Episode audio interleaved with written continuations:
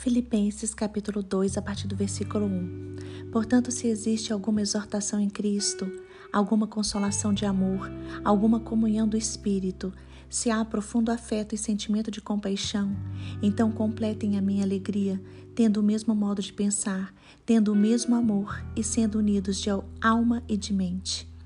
Não façam nada por interesse pessoal ou vaidade, mas por humildade cada um considerando os outros superiores a si mesmo, não tendo em vista somente os seus próprios interesses, mas também o interesse dos outros.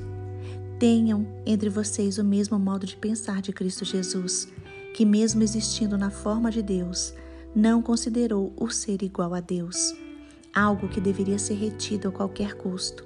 Pelo contrário, ele se esvaziou, assumindo a forma de servo, tornando-se semelhante aos seres humanos e reconhecido em figura humana, ele se humilhou, tornando-se obediente até a morte e morte de cruz. Por isso também Deus o exaltou sobremaneira. Ele deu o um nome que está acima de todo nome, para que ao nome de Jesus se dobre todo o joelho nos céus, na terra e debaixo da terra, e toda língua confesse que Jesus Cristo é o Senhor, para a glória de Deus. Jesus Cristo escolheu abrir mão de sua glória e veio viver a nossa vida e sofrer as nossas dores.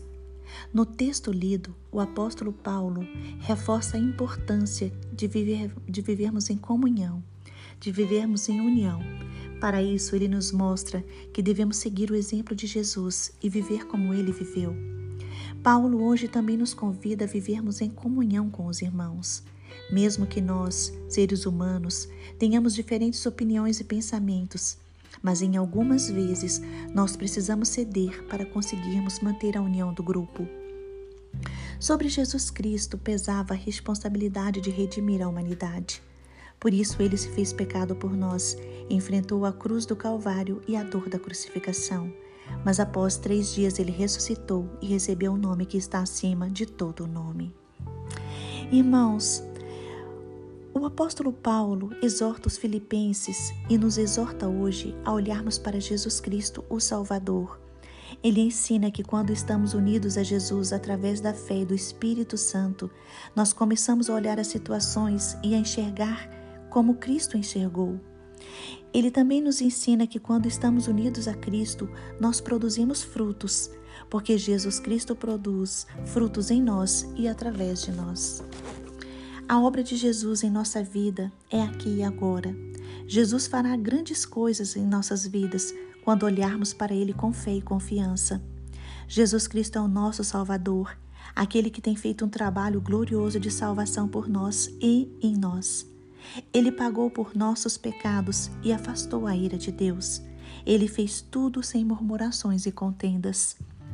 Hoje, mesmo diante de dificuldades, Faça tudo o que precisa fazer sem murmuração ou sem contenda com outros irmãos. Sinta o amor de Deus por você e, com o coração grato, agrade a Deus. Deixe Jesus Cristo aparecer em sua vida e em suas atitudes. Não se esqueça: existe luz, existe verdade, existe vida em Jesus Cristo. Olhe para Ele, descanse, confie no seu agir e viva em união com Ele e com os irmãos.